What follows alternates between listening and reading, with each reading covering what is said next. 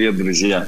Я знаю, что э, вчера были интересные свидетельства про, мне рассказали про э, про Галгал, да, кто-то видел э, этот вихрь, или так, как мы его называем, Галгал, да, то есть закрученный, да, кто-то из, из присутствующих, я, насколько я знаю, да, мы высвобождали этот, этих ангелов, и, знаете, что интересно, произошло вчера, после того, когда закончилась, э, закончилась вот эта моя возможность вещать, вчера я пошел спать сразу, потому что у меня было уже почти час ночи.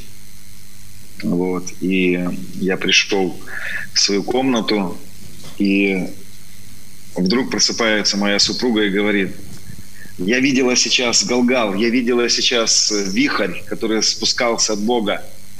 И она говорит, что-то происходит, что-то Господь его освобождает, высвобождается какое-то какое движение, какой-то вихрь высвобождается, вот этот вот галгал, так называемый. И я вам скажу, что на самом деле вот это время сейчас особенное, когда высвобождаются движения от Бога. Что такое галгал? И что такое, э, что такое вихрь от Бога, да, вот этот вот, ну, как мы его так по-русски говорим, так смерч, так скажем, да. Вот. Это лестница Якова – это так называемый вот этот портал, который высвобождает небо на землю. Это ангелы, это вот это движение херувимов. Помните херувимов, херувимы, у которых было четыре лица? Да, и перед ними шел этот галгал, это, это колесо в колесе, это кручение двух колес. И мы будем на эту тему попробуем сегодня немножко говорить тоже.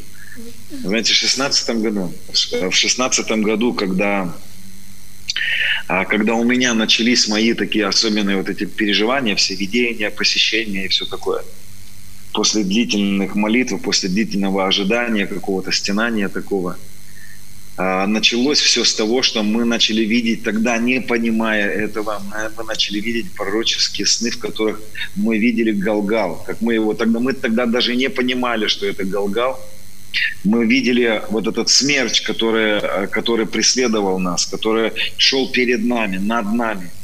И это был пророческий Галгал, это был такой портал пророческих переживаний.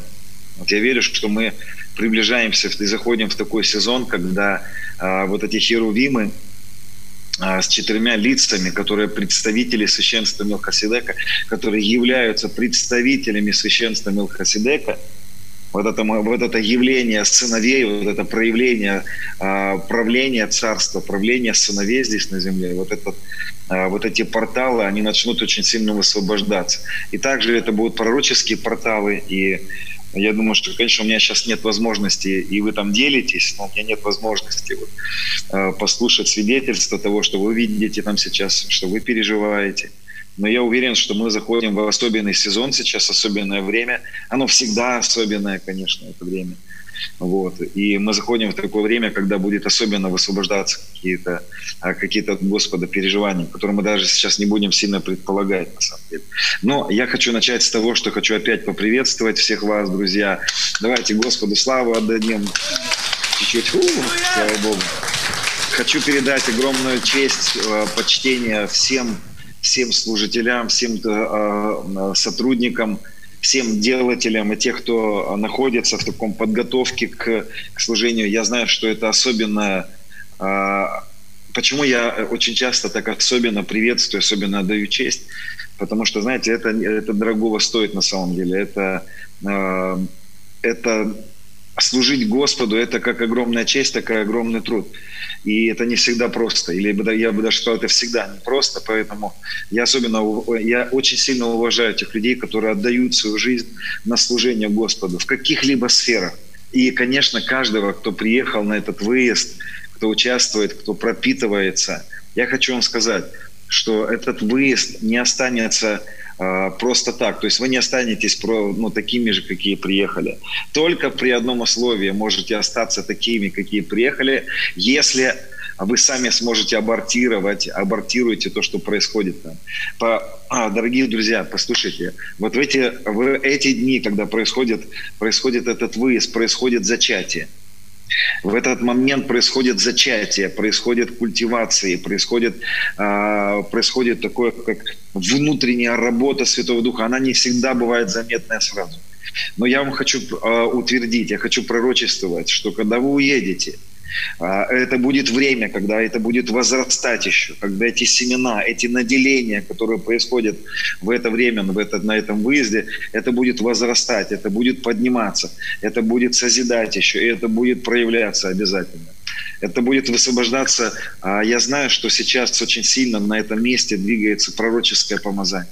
Поэтому люди, которые призваны к пророческому служению, а это то, что я хотел особенно подчеркнуть сейчас перед началом того, что я мне хотел сегодня высвободить послание, я хочу сказать, что есть люди, которые призваны к пророческому служению, к пророческому предназначению – это люди, которые... А, все мы призваны пророчествовать, все мы призваны быть пророческими, все мы призваны слышать, видеть и в какой-то момент пророчествовать. Но есть люди, которые как э, особенно призваны к этой пророческой культуре, к пророческому служению, быть человеком пророчицей, прорицателем, сновидцем, сновидицей и так далее. Я хочу вам сказать, что с этого момента, с этого, с этого выезда произойдет как возрастание, произойдет как а, какая-то культивация вот этого дара, будет усиление этого дара, будет усиление видения, картины станут более ясными.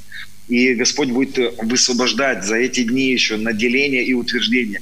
И давайте мы об этом помолимся сейчас. Отец, во имя Иисуса Христа. Я благодарю Тебя, что а, это время особенного высвобождения также пророческих даров и утверждения в пророческом предназначении, усиления пророческого предназначения. Я пророчествую, что эти дни – это дни усиления пророческого предназначения.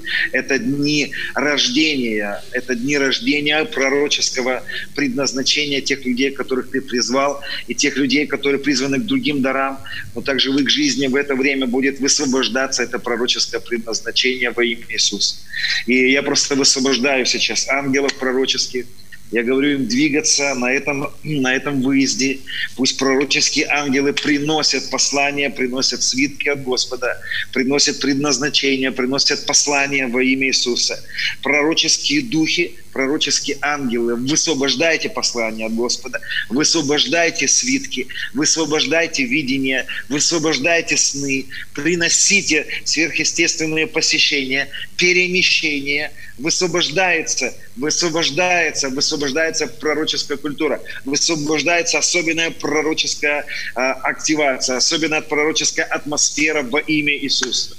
Господь, мы благодарим Тебя, что это особенно высвобождается в этом служении, особенно высвобождается в это время на этом выезде во имя Иисуса. Пророческие ангелы, придите в движение во имя Иисуса Христа. Господь, мы благодарим Тебя за то, что это усилится, это усиливается. Благодарим Тебя за Галгалы, благодарим Тебя за эти вихри, благодарим Тебя за эти порталы, через которые высвобождаются.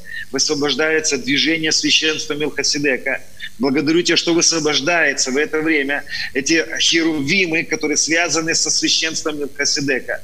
Господь, благодарю Тебя, что высвобождаются сыновья Всевышнего, высвобождается небо на эту землю, высвобождается небо через Твоих детей во имя Иисуса Христа. Отец, мы благодарим Тебя, что мы носители неба здесь на земле.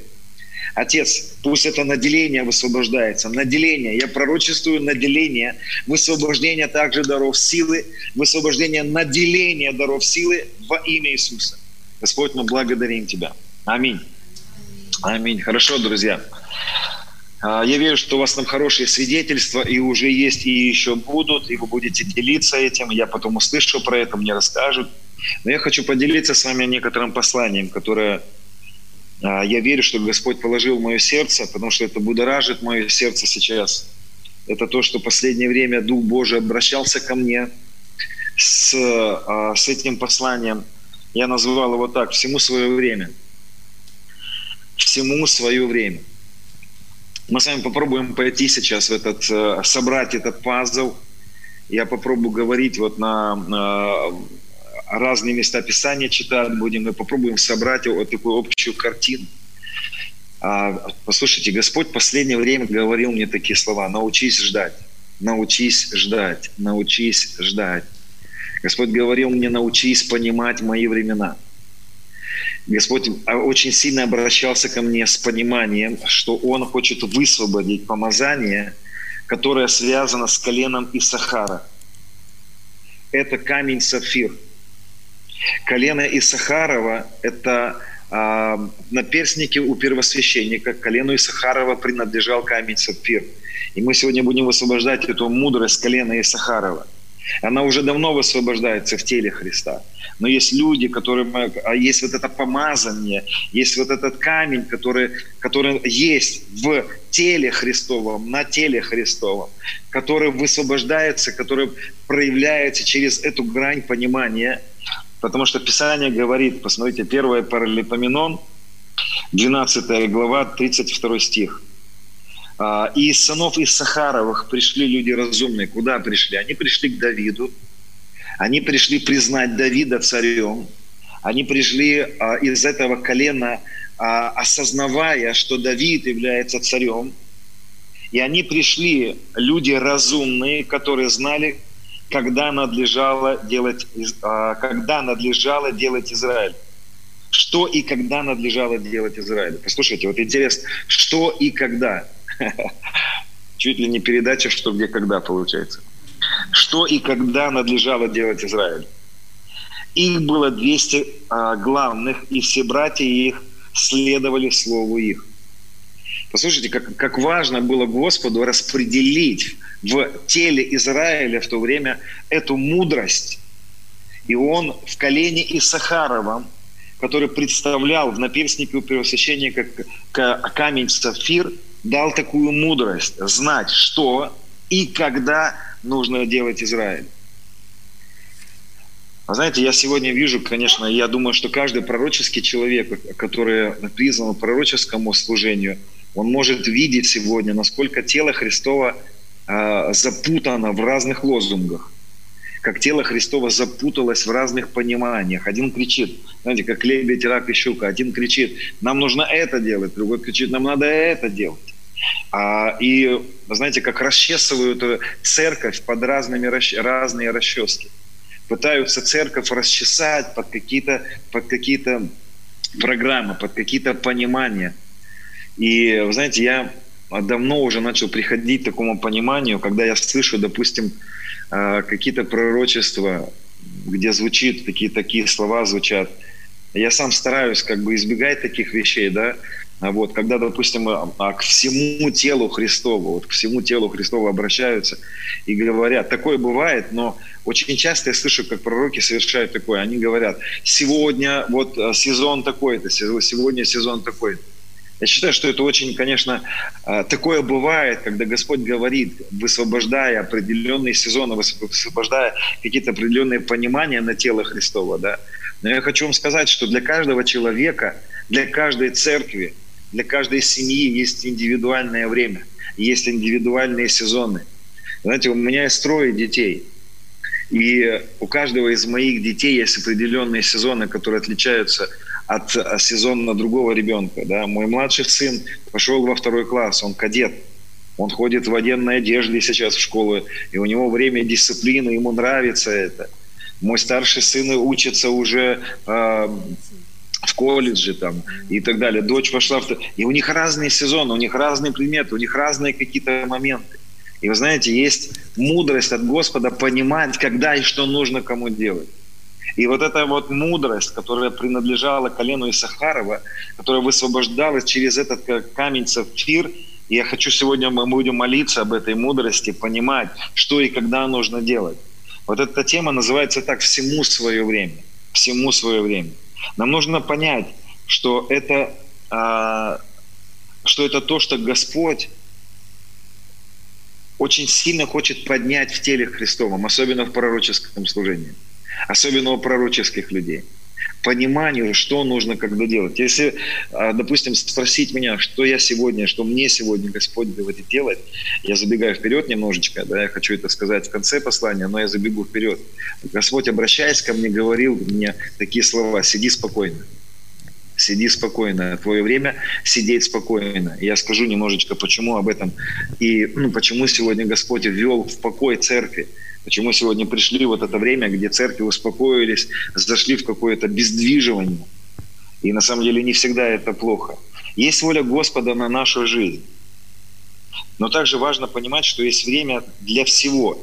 И очень, очень часто мы ошибаемся, делая что-то не вовремя. Понимаете, есть, вот, есть такие две крайности, как у любой дороги есть две обочины. Есть одна обочина, когда мы делаем что-то раньше, чем это надо делать. Есть другая обочина, когда мы не делаем, когда нам нужно что-то делать. И э, вот есть местописание такое очень важное, Экклесиаста э, 3 глава, да, и там очень сильно Экклесиаст описывает вот эту мудрость. Он говорит, всему есть свое время.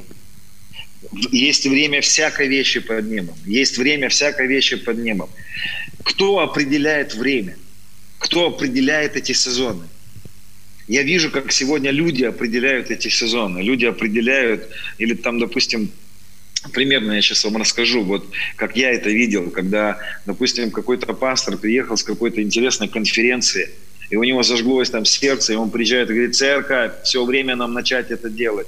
И он вдруг начинает брать людей, искать лидеров. Я не знаю, видели вы это или нет, когда зажигаются определенной программой, и вдруг вся церковь должны стать лидерами, все должны стать лидерами. Потому что у нас есть программа, потому что сердце загорелось, и мы все должны стать срочно лидерами, мы все должны кого-то вести. И ты смотришь, как человек, который еще не вырос быть лидером, он не вырос быть отцом, он не вырос даже быть старшим братом, вдруг на него помещают какую-то какую ответственность. Не в свое время, да, может быть, на нем есть этот потенциал, но на него кладут какую-то ответственность не в свое время – на него помещают какую-то ответственность, когда он еще не вырос, он не сформировался. И он еще не созрел взять на какую-то ответственность. И из-за того, что церковь часто не понимает сезонный, не понимает время, когда, когда и кому нужно выйти в какие-то сферы, очень часто из-за этого в церкви происходит очень много проблем. Люди разочаровываются. Вот представьте себе ситуацию такую, когда, если взять, допустим, я вот представляю себе, мой старший сын, да, он уже старше, он взрослый, и он уже многие вещи может делать, но я не могу ему до сих пор, как отец, доверить э, всю семью. Я не могу ему сказать, все, сын, ты теперь отвечаешь за всю семью, потому что я знаю, он не вырос еще. Но сколько происходит? Почему он не вырос? Потому что у него не время еще пришло. У него еще нет времени для этого, еще время не пришло. И вот это понимание, когда есть, чему, какое время, очень важно понимать. Это помазание, это благодать, это вот эта мудрость от Господа, понимать, когда чему есть время, ее очень важно иметь в нашей жизни. Ее очень важно иметь служителям, ее очень важно иметь пасторам, ее очень важно иметь родителям. А, маленький такой пример вам расскажу. Я вчера, когда перед, перед служением, перед нашим, я молился, так пропитывался, наслаждался присутствием Божьим. И вдруг я слышу от Господа такие вещи внутри у себя. Встань, оставь сейчас это. Понимаете, я нахожусь в присутствии Божьем, таком проявленном, я его чувствую. Я кайфую от этого, я наслаждаюсь. И вдруг он мне говорит, оставь это. И пойди в, свою, в комнату к своей дочери, поговори с ней. Я, я говорю, Господь, я не понимаю, зачем мне это надо. Она уже легла спать. Мне Дух Святой опять говорит, оставь сейчас пребывание со мной и пойди к своей дочери. И я встаю, захожу в комнату, захожу к своей дочери, и, он, и, и вижу, что она лежит с открытыми глазами, и у нее беспокойство на глазах есть. Я говорю, София, что случилось с тобой? И у нас был на час такой диалог серьезный. Оказывается, она лежала, и у нее был... Я не буду рассказывать эту ситуацию. Но я зашел настолько вовремя в, в ее комнату, я настолько вовремя оказался перед ней, и она была настолько удивлена на самом деле, что, что Господь видит ее, что Он слышит ее, что Он видит ее переживания, и что вовремя, вовремя зашел Отец, вовремя начал разговор, вовремя начались вот эти все... Ну, я просто не буду рассказывать эту ситуацию, это нечто интимное, да, то, что я не имею права рассказывать. Но представляете, насколько это формирует ее веру, это насколько формирует ее взаимоотношения с Господом, когда она видит, что что-то происходит сверхъестественно от Бога. А это произошло вовремя. Нельзя было зайти сегодня уже, нельзя было зайти чуть позже, нужно было сделать это вовремя. И есть определенное понимание от Господа, когда и что нам нужно делать, когда и что нам нужно говорить, когда и что нам нужно высвобождать, и когда и что нам нужно делать. Да? Есть всему свое время. И очень важно нам двигаться по вот этой дороге, понимая свое время. Нам нужно что-то делать не раньше времени и не позже времени. А, Писание говорит, Матфея 24 глава, 45 стих. «Кто же верный и благоразумный раб?» Вот кто же этот верный и благоразумный раб? Описание говорит, это тот, которого Господин поставил над слугами своими, чтобы давать им пищу во время. Давайте представим себе ситуацию, что значит во время. Она очень просто. Это означает не раньше времени и не позже времени. Это означает раздавать пищу вовремя. Это означает понимать, когда есть чему время, когда нужно выступать, а когда нужно стоять когда нужно двигаться и когда нужно остановиться. И вот, этот, а, а, вот это состояние, когда мы понимаем, когда нам нужно двигаться, когда нам нужно остановиться, это, раз, вот это помазание, вот эта благодать, это, это, наше, это плод нашего взаимоотношения со Святым Духом. Давайте вспомним, что было с Израилем. Когда столб облачный двигался, начинал двигаться, и я вам расскажу примерно, как эта ситуация была. Не знаю, кто-то изучал эту тему или нет. Я когда-то очень подробно пытался это понять, познать. Знаете, я как бы в силе, в своем разуме как-то это представлял. Ну вот представляете себе, вышел 3 миллиона евреев вышло из Египта. Да, примерно так говорят это было. Примерно такое количество. Но это огромное, огромное количество людей. Это город Новосибирск примерно, если взять вот в России. Огромный город. И вот эта толпа идет. И в центре этого города стоит столб облачный от земли до неба. Это был Галгал того времени. Что такое столб облачный? Это был закрученный вихрь, вихрь от неба до земли. Это был порталчик, который соединял небо и землю. Так вот, интересно, что этот столб облачный, днем он был как облако, как гриб. Давайте представим себе, кто если видел вот ядерный взрыв, вы видели гриб, когда вырастает от ядерного взрыва. Вот это и был облачный столб который накрывал весь Израиль. То есть весь Израиль шли в облаке. Помните, они написано были крещены в облако. В Моисея в облако. Вот этот столб облачный выходил от земли и был как шатер, накрывал весь Израиль, весь израильский народ. И вот что там было интересно. Вот а, посреди вот этого израильского народа был этот столб. Ночью он горел, освещая, да, и вот что там было интересно. Было повеление от Господа, что вокруг столба должны были стоять левиты с трубами, с серебряными трубами, и они должны были наблюдать за этим столбом. И когда этот столб начинал двигаться, эти левиты, они должны были взять свои трубы, и это прообраз пророческого служения, пророческого голоса. Интересно, что они должны были быть серебряными, не золотыми, не какими-то еще не медными, потому что серебро – это всегда прообраз искупительной работы. Это всегда прообраз искупления. И вот послушайте, что должны были делать эти левиты. Это помазание из Сахара. Это помазание, которое всегда было в израильском народе. Что они должны были делать? Они должны были наблюдать за этим столбом облачным. Потому что этот столб облачный начинал двигаться очень медленно вначале. И только находясь рядышком с этим столбом, можно было наблюдать что он сдвинулся. И когда он сдвигался, люди, которые жили, которые разобрали свои шатры, у них рожали козочки, у них происходило какое-то житие-бытие. Вдруг они начинали слышать голос трубы.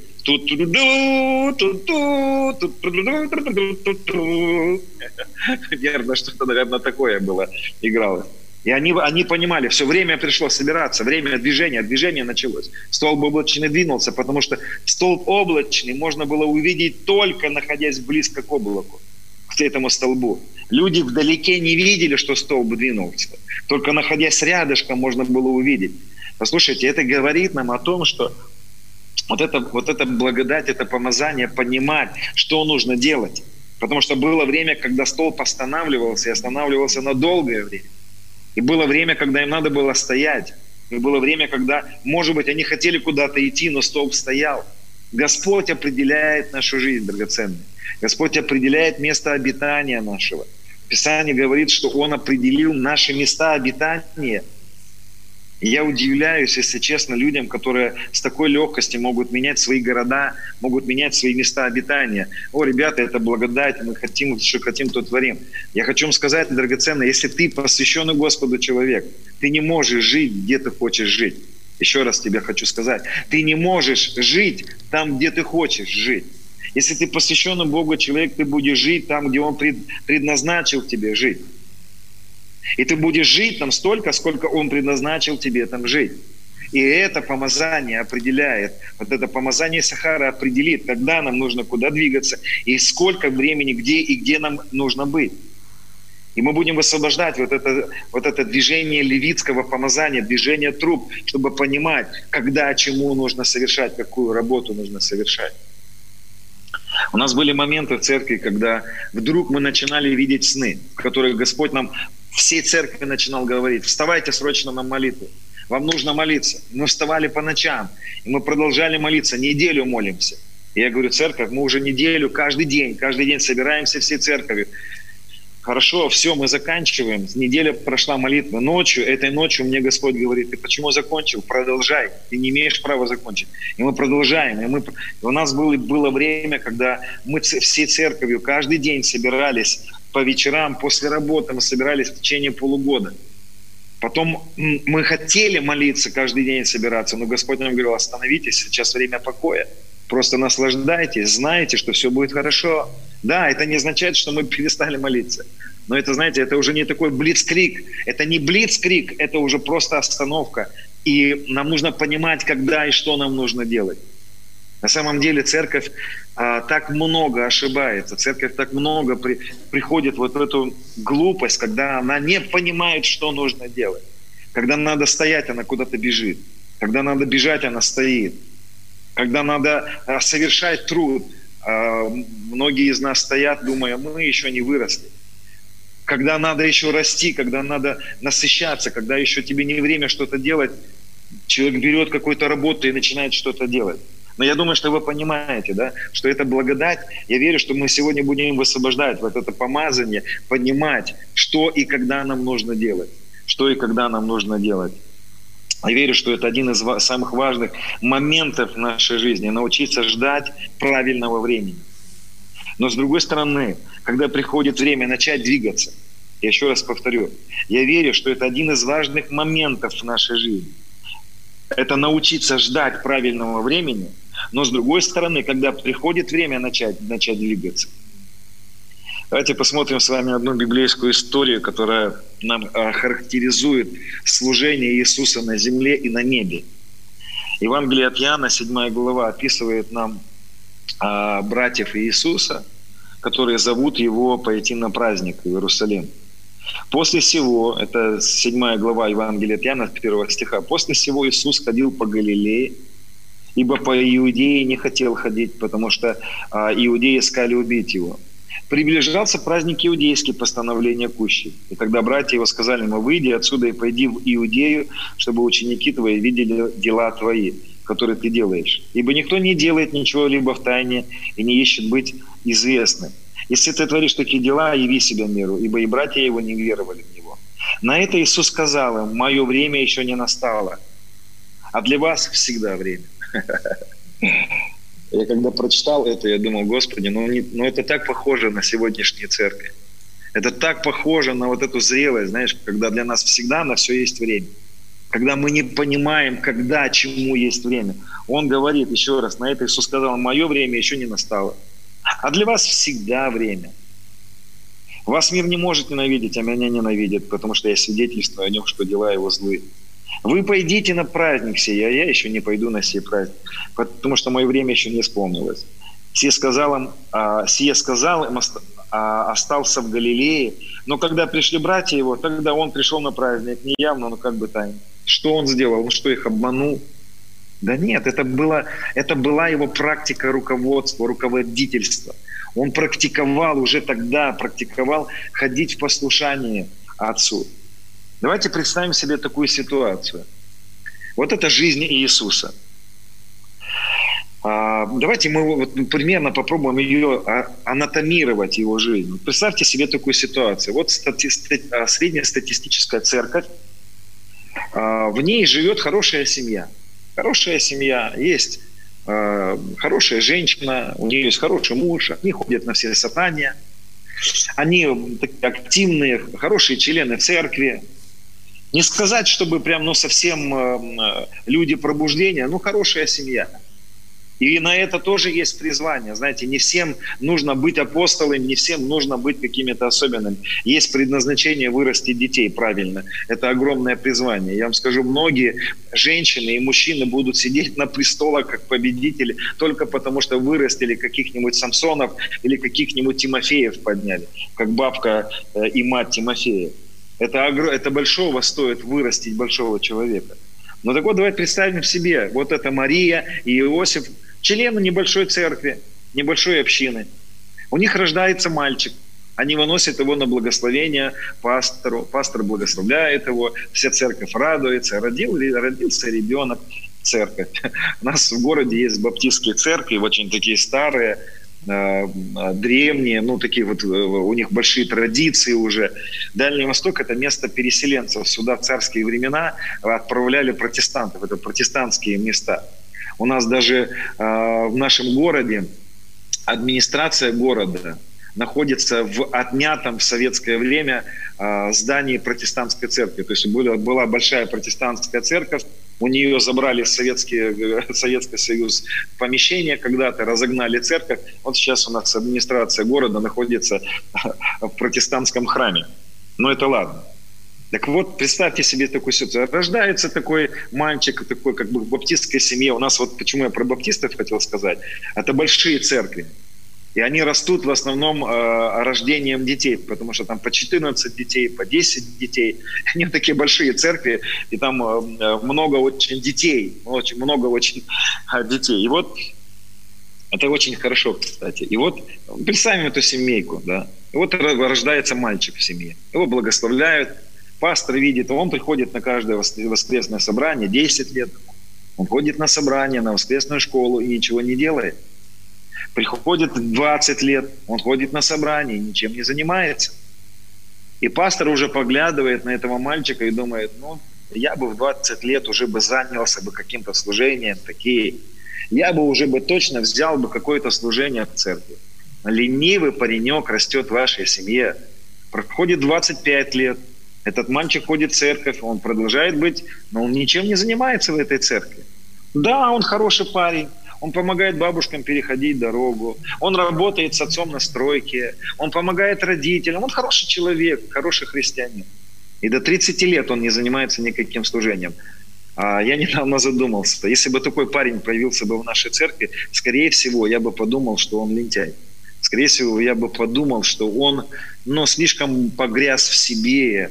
Ну, наверное, к 30 годам надо было бы заняться каким-то служением оценки. Что-то надо было делать. А Иисус до 30 лет ничем не занимается. Он находится в любви Отца, он, он, соверша, он возрастает в таких вещах, которые нам бы казалось бы сегодня, ну как это? Почему он этого не делает? Потому что он вырастает – он понимает, что у него есть свое время на все. И у него есть свое время для служения. И он знал, что у него будет всего лишь три с половиной года для того, чтобы что-то совершить. Я не говорю о том, что до 30 лет ничего не надо делать. Я знаю, что в израильском народе на самом деле до 30 лет и нельзя было ничего делать. Там была такая культура, и только в 30 лет человек мог стать раввином. И мы на самом деле до конца и не знаем, занимался он чем-то там или нет, написано. Мы предполагаем, что он не был в таком активном служении. Да? Но я думаю, что Иисус очень сильно понимал времена и сроки. Я думаю, что на него давили старшие братья, на него давили младшие братья, на него давило общество, чтобы он, знаете, раньше времени мог стартануть. А я вам даже расскажу эту историю, этот момент, который описан, когда Иисус заходит в пустыню, для искушения от дьявола, и одно из искушений, да, второе искушение, когда сатана берет его на крыло храма и говорит, он бросься вниз, давай, понесут тебя ангелы, не приткнешься камень ногою. Зачем дьяволу было искушать Иисуса таким странным искушением? А я вам скажу одну из версий этого искушения.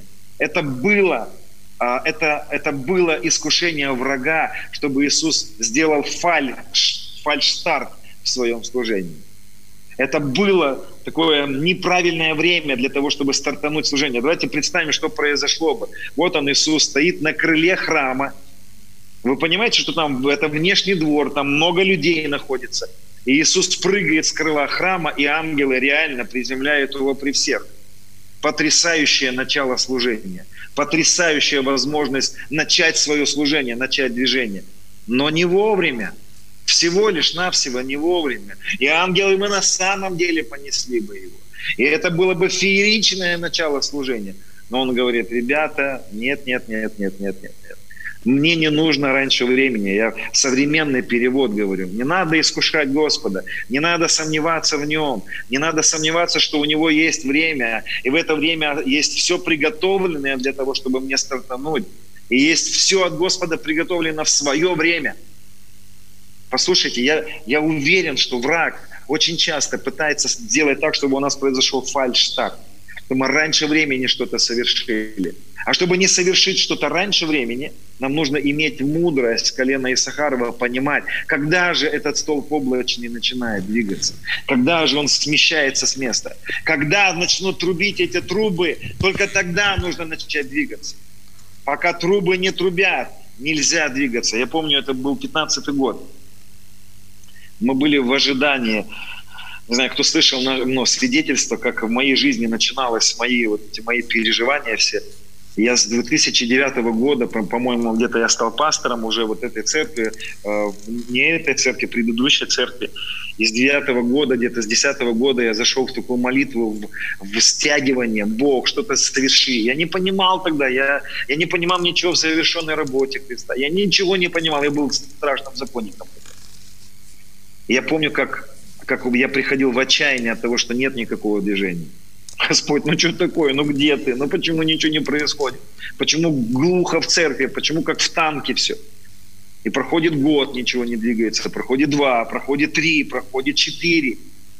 И в пятнадцатом году, это с девятого года по пятнадцатый год я был в ожидании где-то какого-то движения особенного. Был в молитве, постоянно молился. И в пятнадцатом году, это был где-то июнь пятнадцатого года, а у меня есть очень хороший друг в Хабаровске, пастор Дмитрий Андреев. Это мой первый пастор, мы с ним очень близко дружим, тоже очень такой пророческий человек, апостольский. Он увидел пророческий сон тогда. И он приехал ко мне и рассказал, он говорит, слушай, я увидел во сне беременную женщину. И я увидел во сне, что эта женщина на шестом, на шестом месяце беременности. И во сне он услышал, Господь сказал, осталось три месяца, чтобы она родила. И мы с ним рассуждали, и это был где-то, по-моему, июнь, я точно сейчас не помню месяца, но а, тогда рассуждая, мы поняли, что в ноябре 2015 года что-то начало, должно было начаться. Должно было что-то произойти. Вы понимаете, нельзя рожать женщине раньше времени и позже времени. И раньше не, не стоит, и позже не стоит. И где-то в ноябре 2015 года мы понимали, что что-то должно начать происходить. Как раз был праздник Роша Шана начинался. И мы тогда еще подумали, неужели что-то произойдет после этих праздников? Послушайте, на, на самом деле в истории церкви очень много движений от Бога было привязано к праздникам. Э, и особенно к празднику э, Йом-Кипур. И вот в 15 год, э, я не помню, это было где-то там 23, по-моему, ноября или где-то вот что-то, я точно не помню вдруг в этот, после этого праздника у нас начинаются движения. И вдруг мы начинаем переживать движение ангелов, видение, сновидение, и начинается бурное, бурное движение от Бога. И вы знаете, раньше времени нельзя было ничего сделать. Нам нужно было научиться ожидать определенного времени, когда у него что-то запланировано. И нам нельзя ничего делать по плоти раньше времени. Так вот, Иисус сказал своим братьям, для вас всегда время – у вас вот сегодня спичка зажглась, и вы побежали. Сходил на какую-то конференцию, услышал какое-то послание, загорелось, загорелось по плоти, загорелось и ты, ты не проверяешь порой вообще, Бог ли это, говорил ли Он это делать, а время ли для этого. Интересно, что Иисус не обманывает в этом случае своих братьев. Он просто думал более глобально. У него, была, у него на тот момент была практика послушания Богу, послушанию Отцу, осознавая, осознание своего времени, правильных времен. Всему есть свое время. Интересно заметить, что это происходит с Иисусом не только в его земном служении. Но послушайте, сейчас мы имеем причастность к Христу, который прославлен. Мы вчера об этом говорили. Так вот, слушайте, второе пришествие Иисуса Христа, прославленного, вместе со своей прославленной цер- церковью, не произойдет тогда, когда ему это захочется. Знаешь, второе пришествие Христа не произойдет после того, когда мы возьмем длительный пост. Или мы будем кричать «приди, приди, приди». Это не Дед Мороз, который придет по нашему, по нашим каким-то, а, по нашему желанию, по щучьему велению, по моему хотению. Он до сих пор привязан к расписанию. Он до сих пор привязан к расписанию Отца. Он говорит, я не знаю, когда будет, только Отец знает. Послушайте, если Иисус сейчас, находясь в такой прославленной, в прославленных сферах, не, не собирается ничего делать, когда ему это захочется, а привязан к расписанию Отца, я думаю, что нам стоит быть привязанными к тому, что совершается на небе, понимая, осознавая, что Он делает в определенный сезон, что Он говорит делать церкви, локальной церкви, что Он делает, говорит делать глобальной церкви, что Он говорит делать тебе лично, что Он говорит делать каждому индивидууму в церкви. У нас у каждого может быть свое время. И нам нужно понимать, что и когда нам нужно совершать. Давайте вспомним одну историю, когда э, умирает Лазарь. Да, болеет Лазарь. Я сейчас не буду открывать эту историю, давайте вспомним ее так. К Иисусу приходит, приходит э, смс -ка. К нему приходит э, месседж на WhatsApp. А, -а, а Срочно, срочно молись за меня, срочно за меня молись. Давай, Иисус, молись за меня, приди срочно, срочно в больницу. Я в реанимации лежу, Иисус, давай, прямо сейчас, now, now, now, сейчас. Мы кричим, мы собираемся, мы берем пост. Давай сейчас, давай сейчас. Мы сейчас заставим тебя прийти. У нас, нам надо сейчас, мы хотим сейчас. Мы хотим сегодня, мы хотим сейчас. Давай, Иисус. И ученики также точно Иисуса подзадоривают. Иисус, давай, ты что, там же Лазарь. Мы же так хорошо кушали у него дома. У нас такие вечеринки там происходили. Нам надо, нас, нас тащит вот эта вот взаимосвязь с ним. Ты что, а как о нас люди подумают? Бежим, бежим, давай побежали. А знаешь, а Иисус остается дома. Он остается дома и никуда не идет. И я так задумался, когда читал это, я думал, Господь, ну как так? Ну как же так? Ну это же такая серьезная нужда. Ну Лазарь-то умер от того, что ты как бы вроде бы не пошел туда, когда тебя попросили. Послушайте, он не привязан к нашим расписаниям. Он не привязан к нашим расписаниям. Нам нужно вырасти в церкви и перестать тащить его в наше расписание. Нам нужно перестать тащить его в наши желания. Нам нужно перестать думать, что он та самая щука, которая по щучьему велению, по нашему хотению делает все, когда нам это захочется. Нам нужно начинать понимать, у него есть свои времена. И когда его позвали, еще больного Лазаря еще исцелить, он, он сказал, ребята, кто ходит в, днем, тот не спотыкается. Имея в виду, что кто, тот, кто делает что-то в свое время, он будет иметь успех. Ты увидишь славу, ты увидишь проявление славы, и ты не будешь постыжен, если ты будешь делать в свое время. И если вы помните, то э, Иисус приходит в тот момент, когда Лазарь уже четыре дня в гробе. И некоторые исследователи говорят, что он пришел на седьмой день. Вот интересно, опять цифра 7 появляется. Он пришел где-то на седьмой день. То есть, когда его пришли, позвали, несколько дней он там побыл, и примерно где-то от 5 до 7 дней, некоторые по-разному подсчитывают, он приходит, и Иисус, ну ты опоздал. Он никогда не опаздывает. Знаете, нам может казаться, что он опаздывает, но он никогда не опаздывает. Он находится в своем расписании. Он никуда не опаздывает. Мы знаем персонаж, который раньше времени стартанул. Знаете, нельзя раньше времени. Это, это Моисеюшка, наш драгоценный Моисей, который, который раньше времени пробежал. Давайте вспомним тоже эту историю быстренько, коротко. Не буду открывать ее, потому что такие глубины там на самом деле долго это все читать. Писание говорит так – было пророчество израильскому народу, что израильскому народу нужно было 400 лет пробыть в рабстве. Ну, 400 лет. Вот, даже не в рабстве, а просто в Египте, да. Это, они не все 400 лет там жили плохо в Египте. Так вот, израильский народ 400 лет, и через 400 лет Господь должен был вывести их. Но вот мы, мы знаем из Писания, что Израиль вышел только через 430 лет. А причина этому была вот какая. Потому что Моисей, осознавая свое предназначение, свое призвание, решил по плоти раньше времени зайти в свое предназначение. И еще 10 лет оставалось Израилю находиться в Египте, и Моисей не имел такой мудрости понимать, осознавать времена, божественное расписание. И он раньше времени стартует на 10 лет. 390 лет было, когда Моисей стартанул в, по плоти освобождать Израиль, используя свои ресурсы плотские.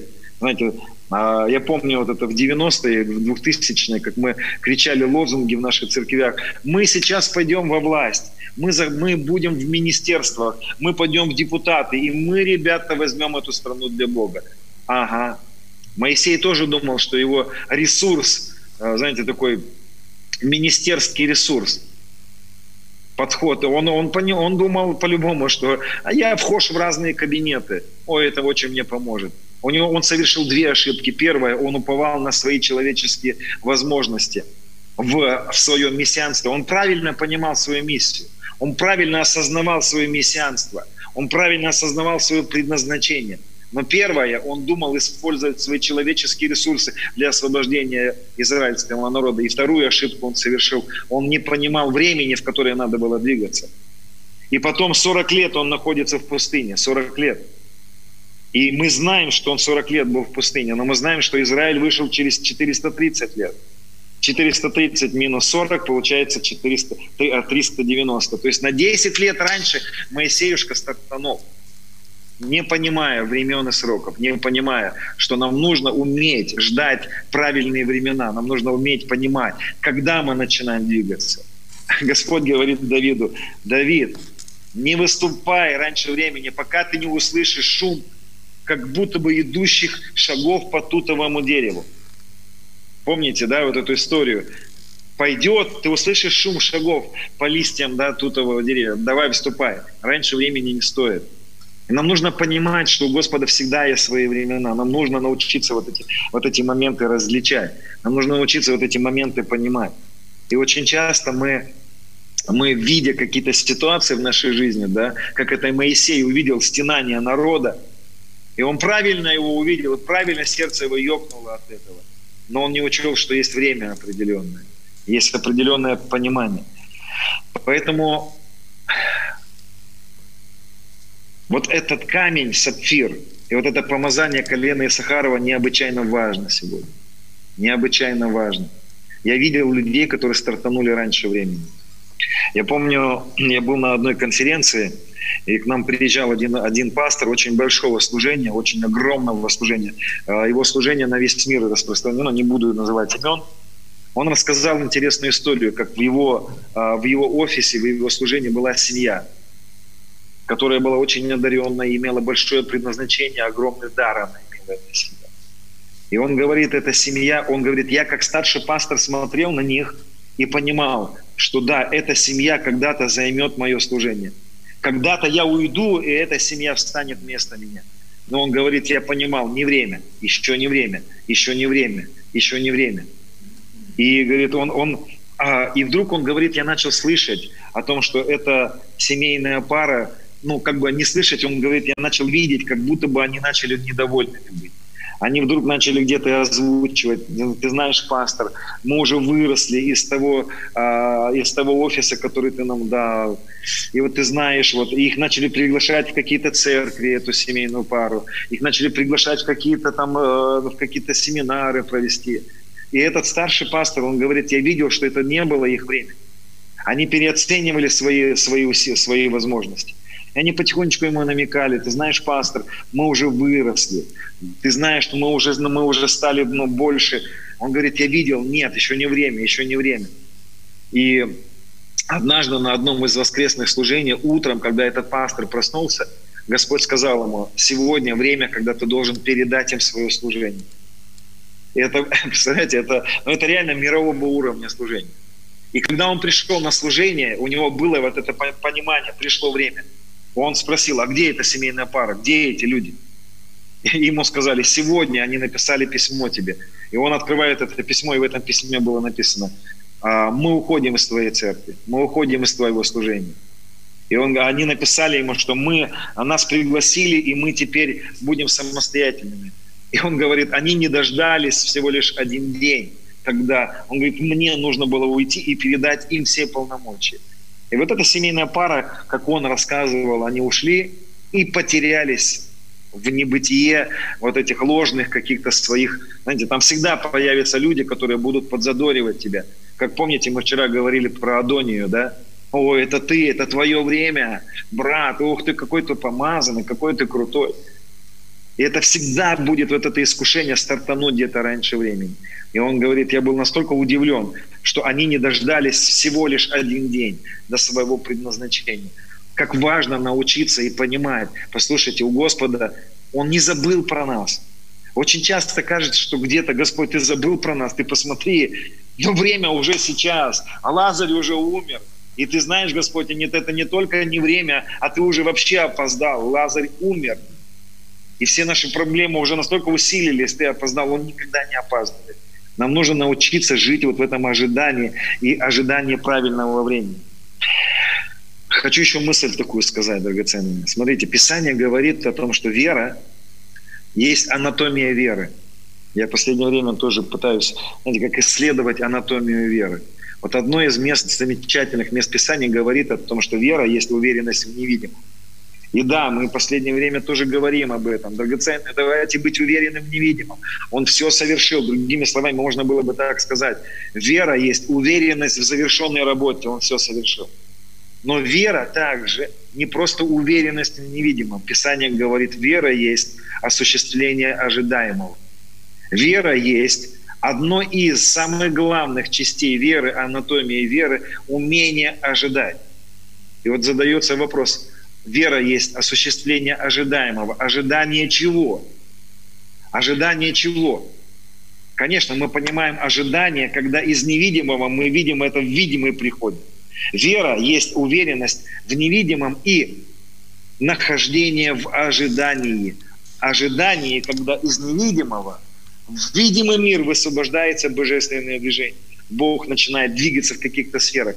Так вот, интересно, я бы сегодня, может быть, немножечко сделал бы, бы расширенный перевод. Смотрите, вера есть ожидание правильного времени. Я, я думаю, что правильно было бы так сказать. Вера есть ожидание правильного времени. Вера есть согласие с божественным расписанием. Вера же есть согласие с расписанием Отца на мою жизнь. И мы говорили с вами, а кто же тут верный и благоразумный раб? Кто же верный и благоразумный раб? Об этом, кстати, притча о возвращении Христа. Это 24 глава Матфея, где описывается возвращение Христа, где Он будет собирать нас. И мы соберемся на собрание перед Христом, особенно служители, особенно рабы Божьи, да? Мы соберемся, и Он будет говорить, а кто же верный и благоразумный раб? А он сам и отвечает, тот, кто вовремя раздает пищу, тот, кто понимает времена, тот, кто понимает, что делать и когда делать. Еще раз хочу сказать, вера связана с умением быть уверенным в невидимом, но и с ожиданием. Но с ожиданием чего? И правильный ответ – с ожиданием правильного времени от Бога. С ожиданием правильного расписания от Бога. Я в своей жизни видел столько людей, которые не смогли дождаться. Вы знаете, мне очень часто пишут люди, очень много сообщений приходит. Я рад, что люди слышат, слушают. И, знаете, очень самый, один из самых распространенных а, вопросов, которые мне задают. Я столько времени уже ожидаю, и ничего не происходит. Я столько времени, и когда ты начинаешь задавать вопрос, а сколько времени? И ты понимаешь, что человек просто но он, он, даже и не еще, он даже еще ничего и не ожидал. Он даже ничего еще, он даже не зашел в это ожидание. Он даже вообще еще близко не понимал а, вот это расписание Бога, расписание его движения, так скажем. А, хочу немножко такой тезис сказать. Смотрите, вера-ожидание. Ожидание-терпение. Терпение равно послушание – Послушание равно смирение. Время, проведенное в ожидании, равняется терпению. Мы не можем без терпения провести время в ожидании правильного времени. Мы не должны совершать ошибку Моисея – Нам не нужно раньше времени стартовать в наших предназначениях. Бог не опаздывает. Бог не опаздывает. Бог не опаздывает, Бог не опаздывает, Бог не опаздывает, Он никуда не опаздывает, Он никуда не опаздывает. Он придет вовремя. Все начнется вовремя, в свое время. Он никуда не опаздывает. Послушайте, наше время, проведенное в ожидании того, что Он нам обещал, того, что Он высвобождал, того, того в чем мы уверены в невидимом, связано с терпением. Я вам хочу сказать, что вера – это эквивалент послушания. Вера – это эквивалент послушания. Человек, который не умеет находиться в расписании Бога, тире, непослушный. Нам нужно прийти вот в это, в осознание послушания Богу. И наше послушание – это эквивалент веры, который мы простягиваем во времени в ожидании. Это эквивалент времени, растянутом в ожидании. Это потребует от нас смирения. Послушайте, научиться жить в расписании Божьем потребует от нас смирение. Послушание привязывает нас к расписанию неба. Вот такой тезис я хочу вам сказать. Послушание Богу привязывает нас к расписанию неба и требует от нас терпения. Послушание привязывает нас к расписанию неба и требует от нас терпения. И требует от нас терпения. А, я хочу еще раз эту мысль повторить, что а, я думаю, что очень часто церковь и лично люди, и особенно призванные в какие-то предназначения, в какие-то служения люди ошибаются, когда они привязаны к каким-то стратегиям человеческим, к понятиям успеха человеческим, к программам каким-то. Я, мы за 90-е и 2000-е видели столько церквей, которые разрушены, потому что какой-то человек поехал в какую-то, поехал или к Йонгичо. Я помню еще в 90-х, как у нас э, была, я был первая церковь, в которой я, я уверовал, такая церковь была классная. Мы собирались каждый день. У нас была такая движуха, Дух Святой так сильно двигался. Я помню, как нам в церковь залетела книжка от Йонгичо а, о том, как правильно создавать домашние группы. Я помню, как мы взяли эту книжку, прочитали ее и попытались взять эту стратегию, которая не была для нас тогда нужна, которая не была не в правильное время, и вообще она нам была не нужна. Я помню, как эту хорошую церковь мы взяли и распределили по группам, мы взяли распределили этих людей, назначили этих незрелых лидеров, и спустя полтора года этой церкви не стало. Вся церковь умерла. Потому что, знаете, когда человек не понимает, когда люди не понимают, что нужно делать и когда нужно делать, когда есть рост определенно, когда церковь созрела или нет. Я хочу с вами сейчас попробовать э, заглянуть в одну историю библейскую, которую я попробую прочитать. Я считаю, и я э, подчеркну, что вот в этом послании сегодняшнем эта история будет самая главная. Вот этот, э, вот этот сюжет, который мы сейчас с вами прочитаем, он будет самый главный. И, знаете, перед тем, как мы прочитаем эту историю, вы ее знаете, конечно, я уверен.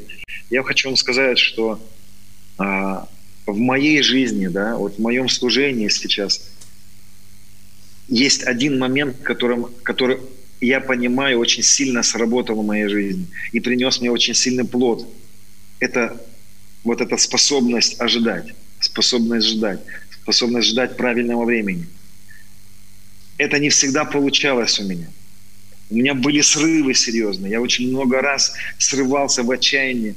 Но, знаете, я потом опять заходил в какое-то какое ожидание. Вот история, которая, которой я хочу поделиться с вами. Это история про, э, про Самуила и про Саула. Там звучат очень интересные слова в этой истории, э, где Самуил обличает Саула и говорит ему, неужели жертвы настолько же приятны Господу, как послушание.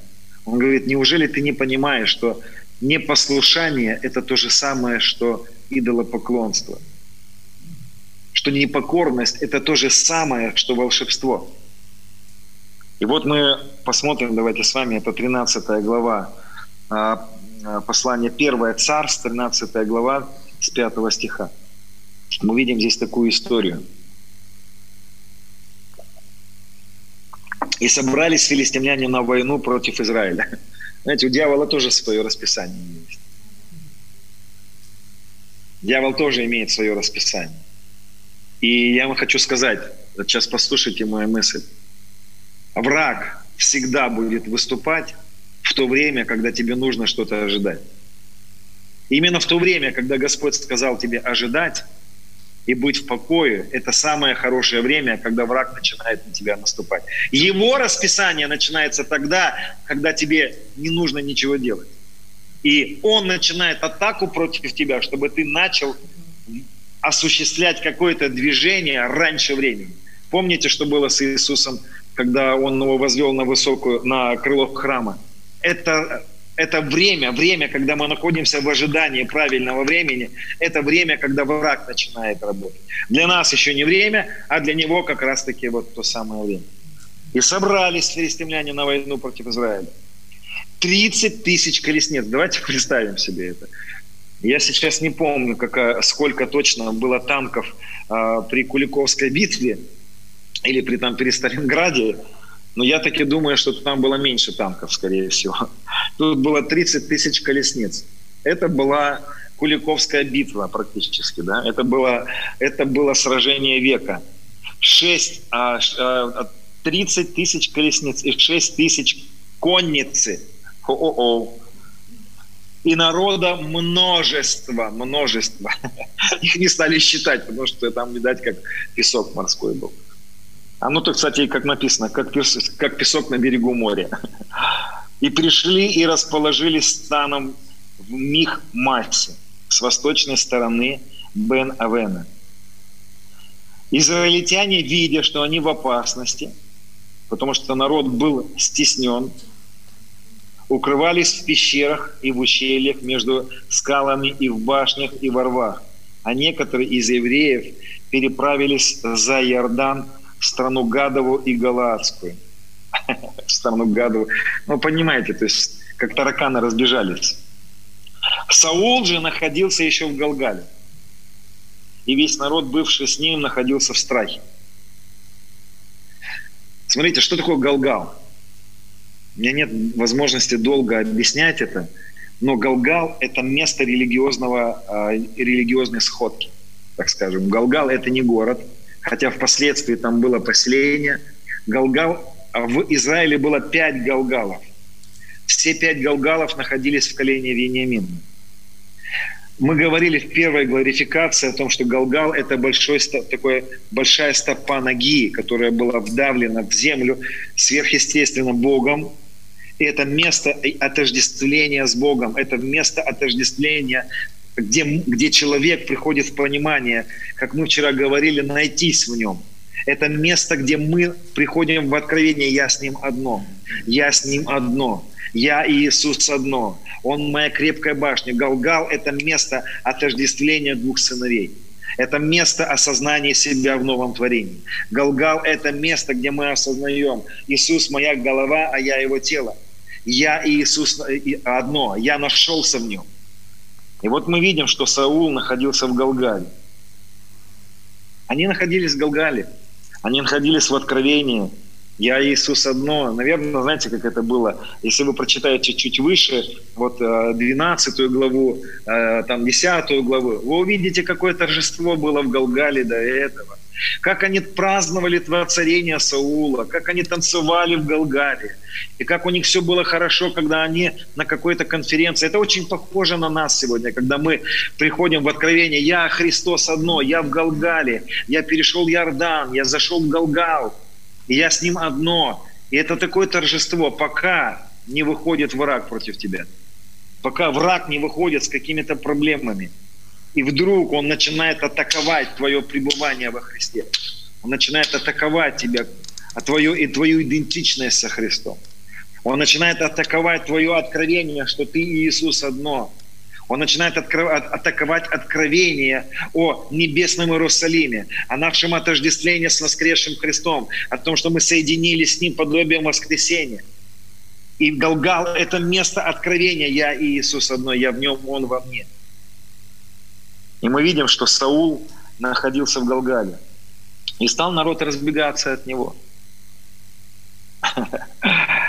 О, Господи, сколько я за эти два года видел людей, которые, а, которые мне написали, знаете, писали такие сообщения.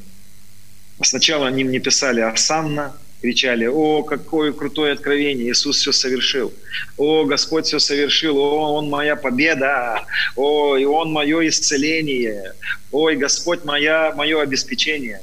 И потом мне прислали другие сообщения. Ты знаешь, все это ерунда. Ничего это не работает. Да не работают ваши откровения.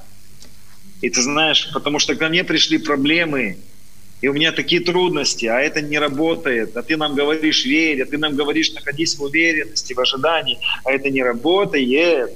И вот Саул видит, как люди разбегаются. И стал народ разбегаться от него. И сказал Саул, приведите ко мне, что назначено для жертвы всесожжения и для жертв мирных. А здесь еще давайте чуть выше я прочитаю. «И ждал он семь дней до срока, назначенного Самуилом». Ждал он семь дней до срока, назначенного Самуилом. Послушайте, есть всему свое время. Есть определенное время от Господа для каких-то движений. И Саул нашел, был в тот момент, когда он находился в ожидании, он находился в уверенности в невидимом, он находился в процессе ожидания, вот в этом отождествлении, но он начал видеть проблемы какие-то, он начал видеть людей, которые бросили это откровение который этот бросил это откровение, тот побежал за какими-то другими откровениями, а этот нашел более интересные пути для выхода. И, само, и Саул начал видеть, и он пришел к пониманию такому, о чем мне ждать? Ждать, ждать, ждать. Определенное время есть. Самуил назначил какое-то время – да не буду я ждать, да выйду я из этого ожидания. Послушайте, вера – это не только уверенность в невидимом. Вера – это ожидание и ожидание правильного времени. Вера есть ожидание божественного расписания. Вера есть ожидание божественного расписания. Время есть ожидание божественного расписания. Расписание неба, расписание Отца. Я не могу делать, когда я что-то захочу. Он увидел, как люди разбегаются а Самуил не приходил к сроку назначенному. Знаете, на самом деле Самуил-то пришел к назначенному времени. Это нам порой кажется, что Господь не приходит в назначенное время и не проявляется, когда нам этого хочется. А нам хочется сегодня. И я думаю, что Мария и Марфа, видя своего брата умирающего, они думали, что все, ну все, ребята, все, это все закончилось, он опоздал. А однако таки нет. И мы видим дальше эту историю. Но едва а, он приведите ко мне, что назначено для жертвы всесожжения, для жертв мирных. Вознес все сожжения, но едва кончил он э, э, возношение всесожжения. Вот приходит Самуил. И вышел Саул к нему навстречу, чтобы приветствовать его. Но Самуил сказал, что ты сделал? Ты что сделал? Ты почему раньше времени? Ты почему не дождался назначенного срока? Ты что сделал? Саул отвечал – знаете, вот этот вопрос «ты что сделал?» не напоминает ли вам этот же вопрос в, Эдем, в, в Эдемском саду? «Адам, ты где? Адам, ты чего? Ева, ты почему? Вы почему не дождались? А давайте вспомним, что произошло в Эдемском саду, когда Господь пришел к ним с одеждами. Они начали рассматривать, что они нагие, и они стартанули раньше времени, они вышли из ожидания в Эдемском саду. А он, когда пришел, говорит, Адам, ты где? Адам, ты что сделал? Вот как звучал этот вопрос. Ты почему не дождался? Ты почему? Вот он, я пришел, я принес тебе одежды. Ты почему не дождался? Ты почему оделся в, в, одежды самоправедности? Ты почему в смоковницу оделся? Ты почему начал своими силами что-то решать? Ты что сделал? Саул кричал. Я видел, что народ разбегается от меня, а ты не приходил к назначенному времени. Да нет, да нет, нет, нет, нет. Он, он придет в назначенное время. Он придет тогда, когда надо. Он не опоздает, он никогда не опаздывает. Это твой разум говорит тебе, что он не пришел в назначенное время, а он придет в назначенное время. Да, тебе может будет казаться, что он опоздал, и Лазарь уже умер. И он говорит, ты не пришел к назначенному времени, филистимляне же собрались. И тогда я подумал, Теперь придут на меня филистимляне в Галгал, а я еще не упросил Господа, потому решился принести все сожжения. И сказал Самуил Саулу, худо поступил ты, что не исполнил повеление Господа Бога твоего, которое было дано тебе. А что было дано ему? Ему было дано простое повеление, но и сложное одновременно. Простое, потому что Потому что, знаете, вот это послушание Господу привязывает нам, нас к Его расписанию. Но сложное, потому что в это время ожидания враг выходит против нас, чтобы выбить нас из ожидания, выбить нас из расписания божественного. И я вам хочу сказать, что на самом деле Саул, э, Саул уповал не на Бога на самом деле. Саул не ожидал на самом деле движения Божьего. Он всегда уповал на людей. Он всегда думал, что человек является ресурсом. Сейчас вот послушайте мою мысль, драгоценная. Я сейчас немножечко уведу свою мысль к пробуждению. В 2016 году я погрузился в переживания пророческие, я видел пробуждение. Я посещал те, те, те времена, когда, когда потрясающее движение Божье придет в, в эти страны, в наши страны. А одно из, одно из моих таких переживаний, в мою комнату зашел Галгал. Я видел его физически. Он был размером где-то около 35-40 сантиметров. Он как вихрь зашел в мою комнату, подошел к моему духу. И я погрузился в пророческое видение – я был перенесен в будущее, и я оказался в пробуждении. Я видел пробуждение. Я видел те события, когда сыновья Всевышнего могущественно проявлены были. Я видел потрясающие вещи. Я, видел, я, я переживал там такую славу. И я, я, я видел эти события, я видел это пробуждение. Но послушайте, это было в 2016 году, сегодня уже 2020 год. И еще в 16 году, возвращаясь из своих пророческих видений, я задавал вопрос, как я могу жить, не видя этого твоего потрясающего движения, явления сыновей? Как? Я хочу видеть это, я хочу сейчас... Вы не представляете, какие крики, как я кричал в то время. Я никому неизвестный человек был. Мы собирались на молитвенных, я рассказывал свои видения. Я падал на ковер, я падал на пол и часами орал. Я не могу жить без этого, я хочу видеть это, я хочу видеть это. Но ничего не происходило, и не происходило, и не происходило. И спустя время я понимаю, что слава Богу за эти годы, что за эти годы это не произошло, потому что мы должны, бы при, должны были прийти к очень важным откровениям. Потому что есть определенное время, когда Он назначил. И к этому времени мы должны были погрузиться в определенные истины. Мы должны были исцелиться, мы должны были пройти еще что-то. И я еще до конца не понимаю, что мы еще должны прийти, какие вещи должны сформироваться внутри нас какие драгоценные камни должны были еще высвобождены к тому времени, когда придет это последнее пробуждение, это глобальное движение Духа Святого. Но есть определенное время, когда это будет происходить, и это будет. И это будет. И теперь послушайте меня. Мысль, которую я хочу провести, аналогию с тем, что произошло с Саулом. Послушайте, нам нужно продолжать быть в Галгале. Нам нужно продолжать быть в Галгале. И я вам хочу сказать, за это время – мы можем увидеть, что церкви уменьшатся. Мы можем увидеть, что люди будут бросать истину. Мы можем видеть, что наоборот в церкви становится все хуже и хуже. Что увидел Саул, находясь в Галгале? Он увидел, как люди разбегаются, что становится все хуже. Все больше людей начинает болеть. И мы видим, а что происходит с церковью. Я не знаю, как на Украине, как в Украине. В России после пандемии, вот этой пандемии, а, по статистике 30% людей ушло из церквей. А у меня были гости буквально несколько дней назад, корейцы коре... из корейской церкви пастора. Они собрали церковь после пандемии, после вот этих вот моментов, где запрещали собираться. И они говорят, у нас полупустые церкви, людей нету в церквях. А те, которые когда-то были активными, стали пассивными. И они расстроены, они разочарованы. А я вам хочу сказать, драгоценные, нам не надо сегодня расстраиваться из-за того, что церковь пассивная.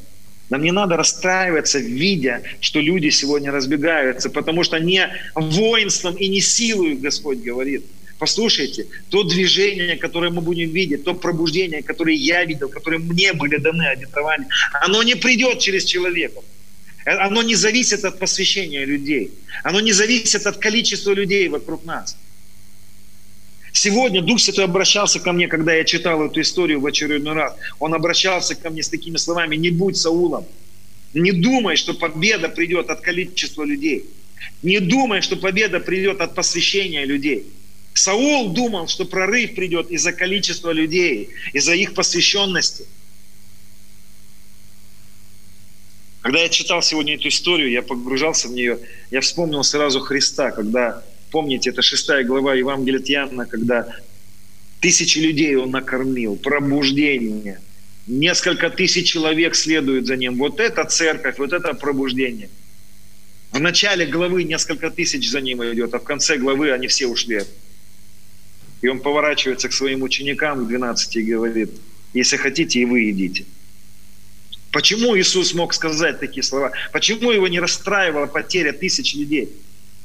Почему он не расстроился, что тысячи людей бросили его, не поняли его? Потому что он понимал, его служение, его прорывы не зависят от людей.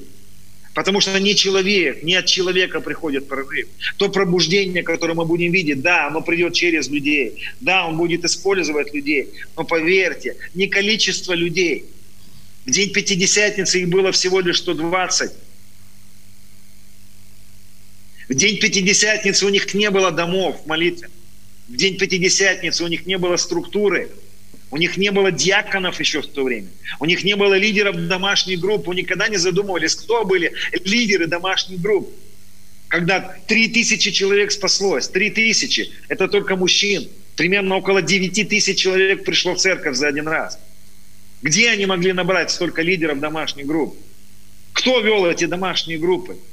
Почему мы думаем, что если мы сегодня научим людей, и мы возьмем этот человеческий ресурс, и это станет причиной пробуждения, это никогда не будет причиной пробуждения, это будет причиной нашего провала, то, что и произошло. И эта пандемия, которая пришла, она очень отчетливо и ясно показала, что все эти человеческие усилия разрушаются как карточный домик. Я недавно был на одной конференции во Владивостоке, там выступал э, один из таких начальствующих епископов в России.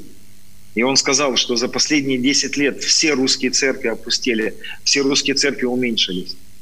Он назвал статистику, что 10% людей ушло. Но он сказал, это преуме, ну, такая, как преувеличено. На самом деле людей из церквей ушло больше, чем 10%. Там под половина, половина а, под 50% людей за последние десятилетия поуходило из церкви. Где же эти программы? Почему эти программы не помогают? И мы сегодня ожидаем движения от Бога. И мы видим подобные вещи, которые видел Саул. Мы должны находиться, мы должны продолжать быть в Галгале. Мы должны продолжать быть в Галгале. Нам нужно продолжать быть в Галгале. Нам нужно продолжать ожидать расписания Божьего. Нам нужно продолжать быть уверенными, что Он все совершил. И нам нужно понимать, что да, в невидимом уже все у нас есть. Нам нужно понимать, что есть определенное время, когда, когда начнется, начинается движение, когда мы увидим этот шум тутовых деревьев. Послушайте, есть всему свое время. И я уверен, что посвящение людей и количество людей не является причиной этого последнего движения. У него нет проблемы, если надо, камни возопьют. Послушайте, камни возопьют, если надо. В, в азиатских странах, я не помню, может быть, это был Сингапур. Я сейчас не могу вспомнить точно, какая это была страна. Это было 50 лет назад. А даже 55 лет назад это было пробуждение. А в 2016 году праздновали 50-летие этого пробуждения. Там тысячи людей спаслись. И там было такое потрясающее движение в этой стране. А пробуждение началось вот таким образом. Группа людей долгое время продолжала молиться о том, чтобы люди начали спасаться. И вы знаете, там было потрясающее движение. Птицы прилетали к людям, птицы прилетали к неверующим людям и человеческим голосом говорили им, Господь повелевает вам собраться в таком-то месте, в такой-то день. Он повелевает всем вам прийти, и, и вы будете спасены там. И этот дом, где, находилось, где находились эти люди, которые были в молитве этого ожидания, этого пробуждения, это было, полново, это было время дождей в этот момент. И, и шел дождь. Это было не вовремя. Пробуждение пришло не вовремя, потому что реки разлились. И были очень бурные реки. И тот дом, куда Господь призвал прийти всех этих неверующих людей, там больше, там несколько тысяч человек пришло одновременно к этому дому. Но этот дом и этих людей разделяла река. Они были все неверующие, эти люди. Они все пришли по призыву птиц. Птицы прилетели и проповедовали им. У него нет проблем. Камни встанут и будут проповедовать. И они пришли к этой реке, все неверующие, подлетали птицы и говорили, вам Господь повелевает вам всем идти по воде. Неверующие люди, тысячи людей взяли и пошли по воде. И пришли к этому дому. И там было несколько лет, было потрясающее пробуждение. Тысячи-тысячи людей пришли к спасению. Послушайте, у него вообще нет проблем. Нам может казаться, что это не вовремя а, может это пандемия, или денег у нас нет. И мы многие причины можем найти. Не причина пробуждения от присутствия денег, не причина пробуждения движения присутствия молитвенных домов, не причина движения Божьего присутствия сильной команды, не причина человеческий ресурс никогда не является причиной божественного движения. Есть определенное время, есть определенное расписание, когда Дух Божий начинает двигаться – и есть время, когда трубы, серебряные трубы начинают трубить. Они начинают трубить, и они говорят, подготовьтесь, подготовьтесь. И вот мы видим этого Саула, который, которому Самуил говорит, худо ты поступил, что не исполнил повеление Господа Бога твоего.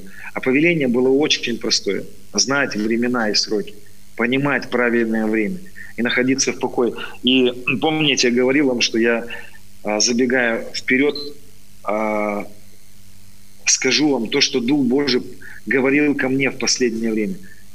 У меня было несколько пророческих снов, в которых Господь мне говорил, продолжай быть в покое, продолжай быть в покое. Господь говорил ко мне в моих снах пророческих, ты будешь видеть, как церковь будет, в церкви будет ухудшение какое-то время. Ты будешь видеть, что церковь она не только не соответствует тому, что ты видел в своих пророческих видениях, она становится еще более и более и более пассивной.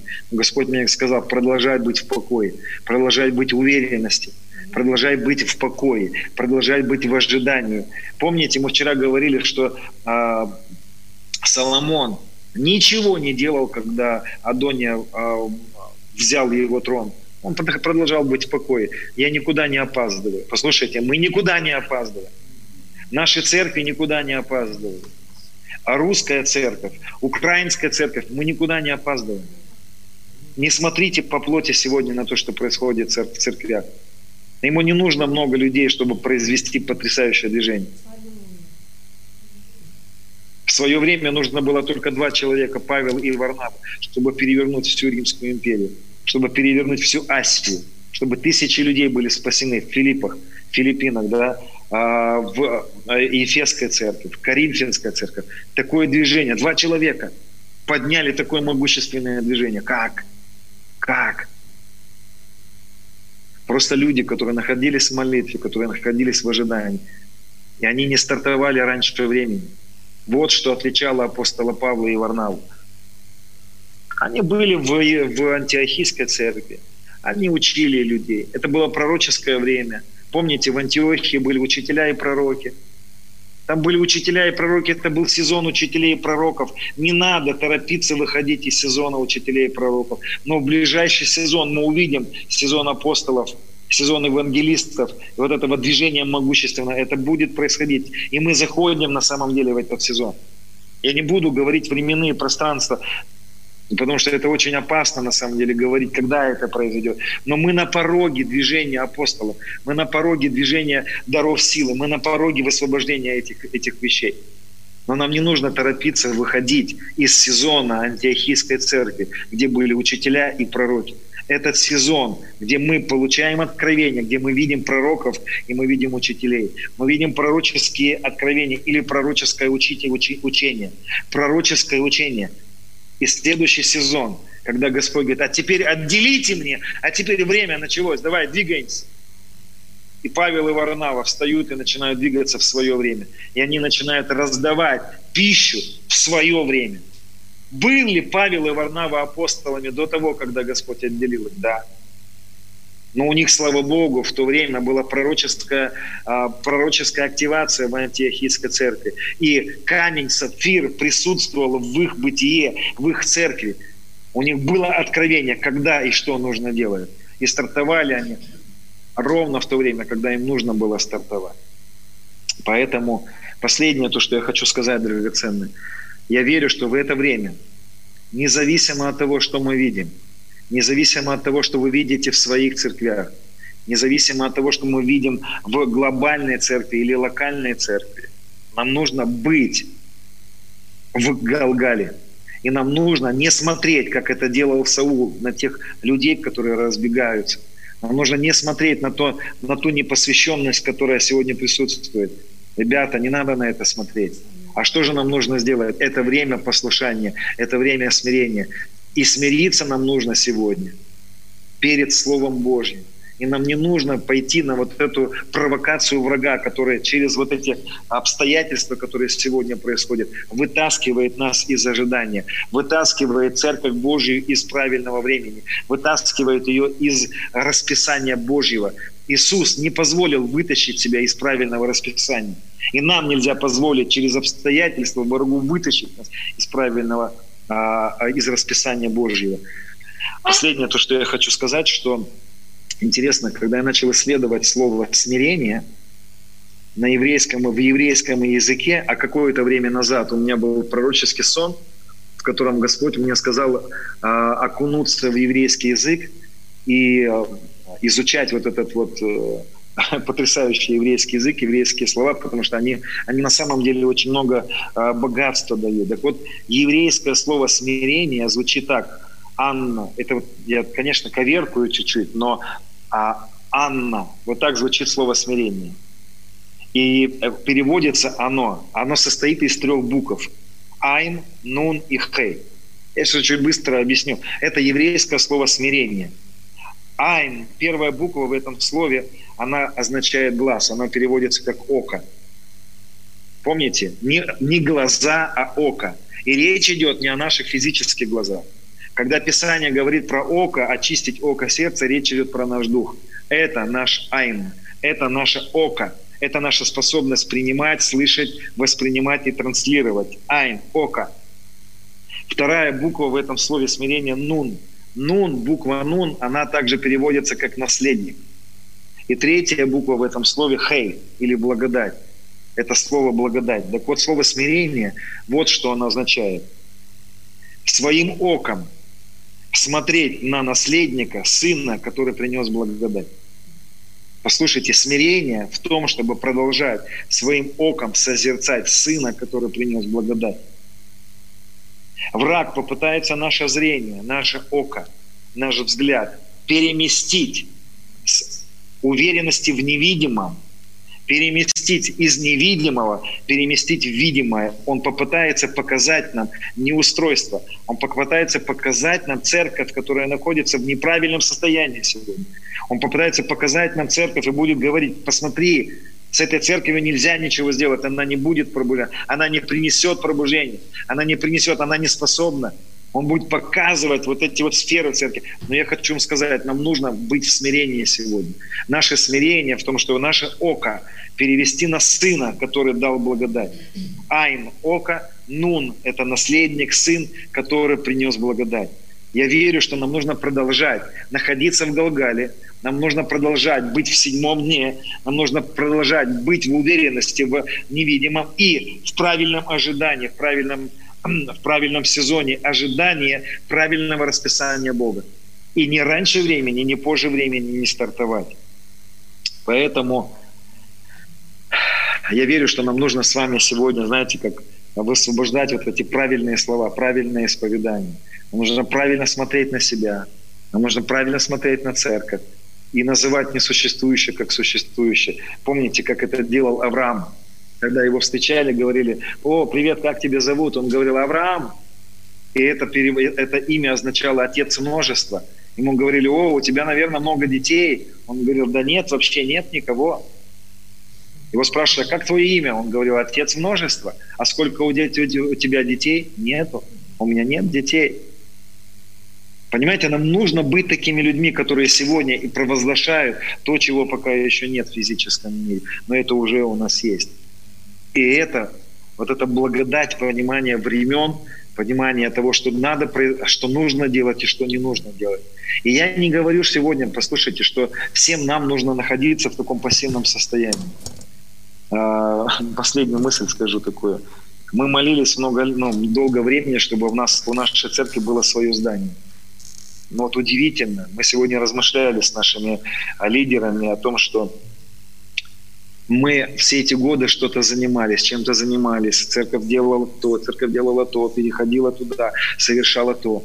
Но в самое пассивное церкви, время церкви, когда мы были на карантине, когда здесь было запрещено собираться, и у нас было помещение, мы арендовали помещение, и мы не могли проводить собрания, потому что в арендованном помещении было запрещено собираться. Это государственное помещение, нам просто не разрешали собираться. И в тот момент, когда мы были в самом пассивном состоянии церкви, в нашу церковь пришло здание – это удивительно, как это могло произойти. Мы были в, самом, в самой пассивной точке церкви. За пять лет существования нашей церкви не было более пассивного времени для церкви. Не было самого низкого сбора пожертвований. Это время было самые низкие сборы пожертвований. Люди потеряли работу, люди потеряли бизнес. И все обстоятельства говорили, не время покупать здание для церкви, нет денег для этого – но Господь выбрал именно это время, чтобы посторонить врага. Послушайте, не смотрите на обстоятельства. Когда начнется его время, и это время может начаться среди самой страшной засухи, как это произошло э, с Исааком, да, который сеял во время засухи. Аллилуйя. Давайте мы сейчас помолимся. Если возможность есть, включить, э, включить музыку, включить пропиточку. Включите, пожалуйста. Мы высвободим этот камень сейчас. Мы высвободим эту мудрость. Мы примем, мы примем сейчас от Господа вот эту мудрость. Вы можете просто расслабиться. Это вопрос принятия. Это не вопрос, знаете, какого-то стягивания чего-то, выклянчивания у Отца. Эту мудрость Он дает нам просто так, потому что это Его воля, это Его желание, чтобы дети Его понимали, чтобы в, в нашем движении было это колено Исахарова, было это помазание колена Исахарова чтобы был высвобожден этот камень, сапфир. Сапфир является основанием престола Божьего. Это мудрость, знать времена и сроки. Господь, мы благодарим Тебя. Любимый Господь наш, мы благодарим Тебя. Мы благодарим Тебя за эту благодать. Мы благодарим Тебя за это помазание Твое, за наделение Твое за эту часть твоей мудрости, часть мудрости, знать времена и сроки. И мы сейчас высвобождаем это. Отец, я высвобождаю сейчас на тех, кто находится там в зале, на тех, кто будет слушать нас, я высвобождаю эту мудрость, понимать времена и сроки. Отец, мы принимаем от Тебя эту благодать и благодарим Тебя, что это есть в теле Твоем. Это мудрость камня сапфира – это мудрость, которая переливается через сапфир. Я знаю, что в этом камне есть еще более сильная глубина. Отец, я молюсь Тебе, чтобы было высвобождено сейчас помазание колена Исахарова, как Писание говорит, как написано в Твоем Слове, что они знали, что и когда надлежит делать. Отец, мы принимаем сейчас, можете сказать мной, я принимаю это помазание, эту благодать, эту мудрость, чтобы знать, что и когда надо делать. Отец, я принимаю эту мудрость верного и благоразумного раба, который раздает пищу в свое время, который двигается в свое время, который осуществляет работу в свое время. Отец, я молюсь у Тебя, чтобы мы шли посерединочке этой дороги, чтобы мы не заходили в крайности. Чтобы когда ты нам говоришь быть в покое, ожидать твоего сезона, мы были в ожидании и знали, что этот сезон для чего-то предназначен. Но тогда, когда ты скажешь что-то делать, мы пошли и начали делать это. И не сидели, когда ты нам говоришь идти. Отец, я молюсь у Тебя, чтобы эта благодать было высвобождено в теле Твоем, чтобы это было высвобождено в Твоем народе. Это пророческая мудрость, это грань пророческой мудрости, это грань пророческого понимания, что и когда нужно делать, что и когда нужно делать. Я молюсь Тебе, Отец, чтобы мы чтобы ты не вел нас в искушение, чтобы ты сохранил нас от искушения Саула. Во-первых, Я прошу Тебя, чтобы мы не уповали на человеческие ресурсы, как это сделал Саул. Чтобы мы не делали человеческие ресурсы первопричинами наших прорывов. Не человек и его способности, и не количество людей является причиной прорыва, является причиной пробуждения. Папа, я знаю, что состояние церкви не является причиной прорыва. У тебя нет проблем принести пробуждение. Но я молюсь тебе, не допусти в наших жизнях этого греха Саула. Не дай нам уповать на плоть. Не дай нам уповать на себя. Не дай нам быть в страхе от того, что может прийти атакующий чтобы выдернуть нас из ожидания, чтобы выдернуть нас из уверенности в невидимом, чтобы выдернуть нас из расписания Твоего. Я молюсь Тебе, Отец, чтобы та мудрость, которая была у Иисуса, была высвобождена. Она уже у нас есть, но я молюсь Тебе, чтобы это было высвобождено. Дай нам, как Иисусу, в какой-то момент сказать, что не искушай Господа, не надо прыгать, не надо раньше времени выходить, не надо раньше времени стартовать.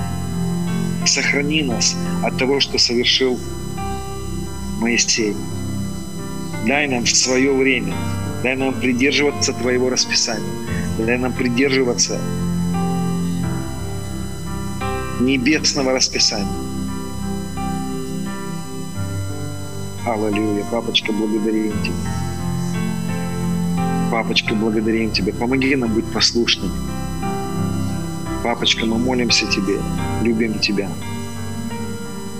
Я знаю, что каждый из нас в какой-то момент заруливал в эти обочины. Или мы раньше времени что-то начинали делать, не созрев, срывали плод. Или когда-то нам что-то говорил, мы что-то не делали. У нас у каждого это было. Я благодарен Тебе, что во Христе у нас есть милость у нас есть обновление. Я благодарен Тебе, что это не как с Саулом. Все мы были как Саул. Я благодарен Тебе, что мы сегодня совсем других сферах живем. И благодарен Тебе, что у Тебя так много милости.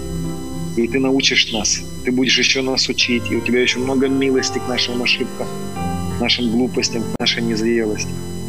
Отец, я молюсь Тебе о церкви, я молюсь Тебе о пророческом теле, я молюсь Тебе о апостольском теле, о, о дарах Твоих, о зрелости церкви Твоей. Папочка, мы просим Тебя, Отец Небесный, давай нам эту зрелость.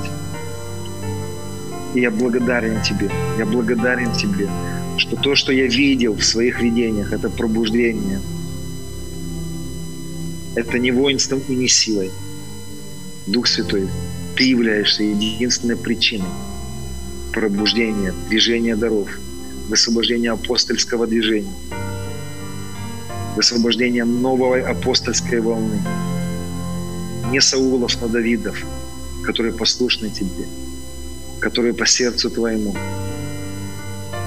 которых правильные основания. Отец, я благодарен Тебе, что то, что Ты задумал в свое время, придет в свое время –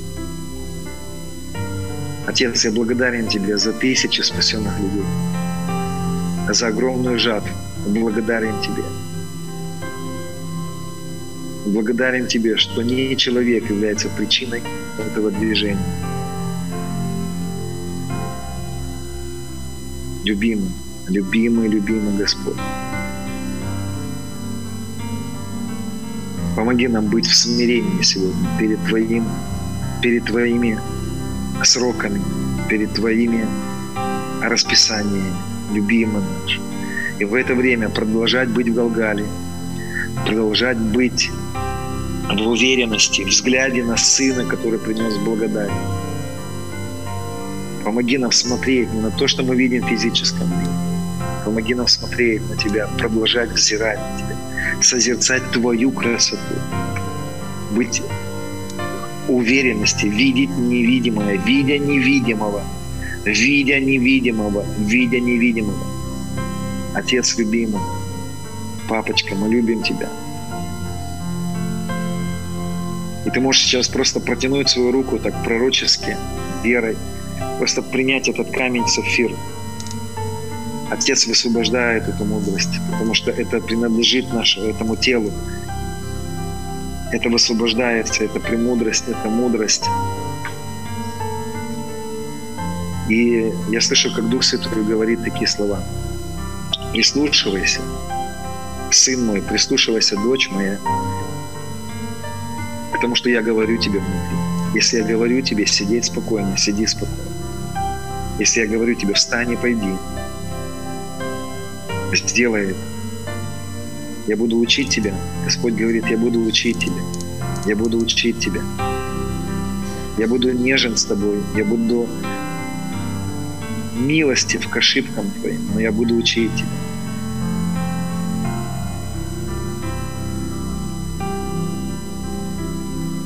Отец, благодарю Тебя. Отец, благодарю Тебя.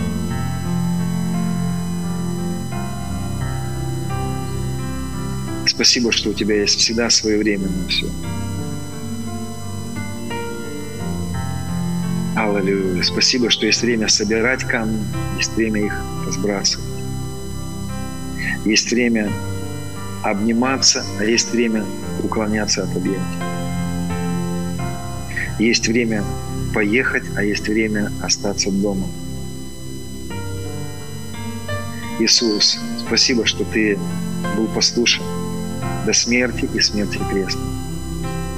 Я благодарен Тебе, что Ты не стартанул раньше времени.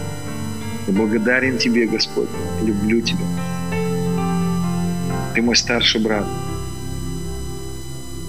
Я хочу иметь вот такие же, такую же мудрость, как у тебя. Я хочу быть так же подчинен Отцу, как ты. Ты для меня потрясающий пример. Я люблю Тебя, Господь. Я почитаю Тебя, Господь. Любимый Господь. Аллилуйя. Спасибо, Господь. Спасибо, Господь. Спасибо, Господь.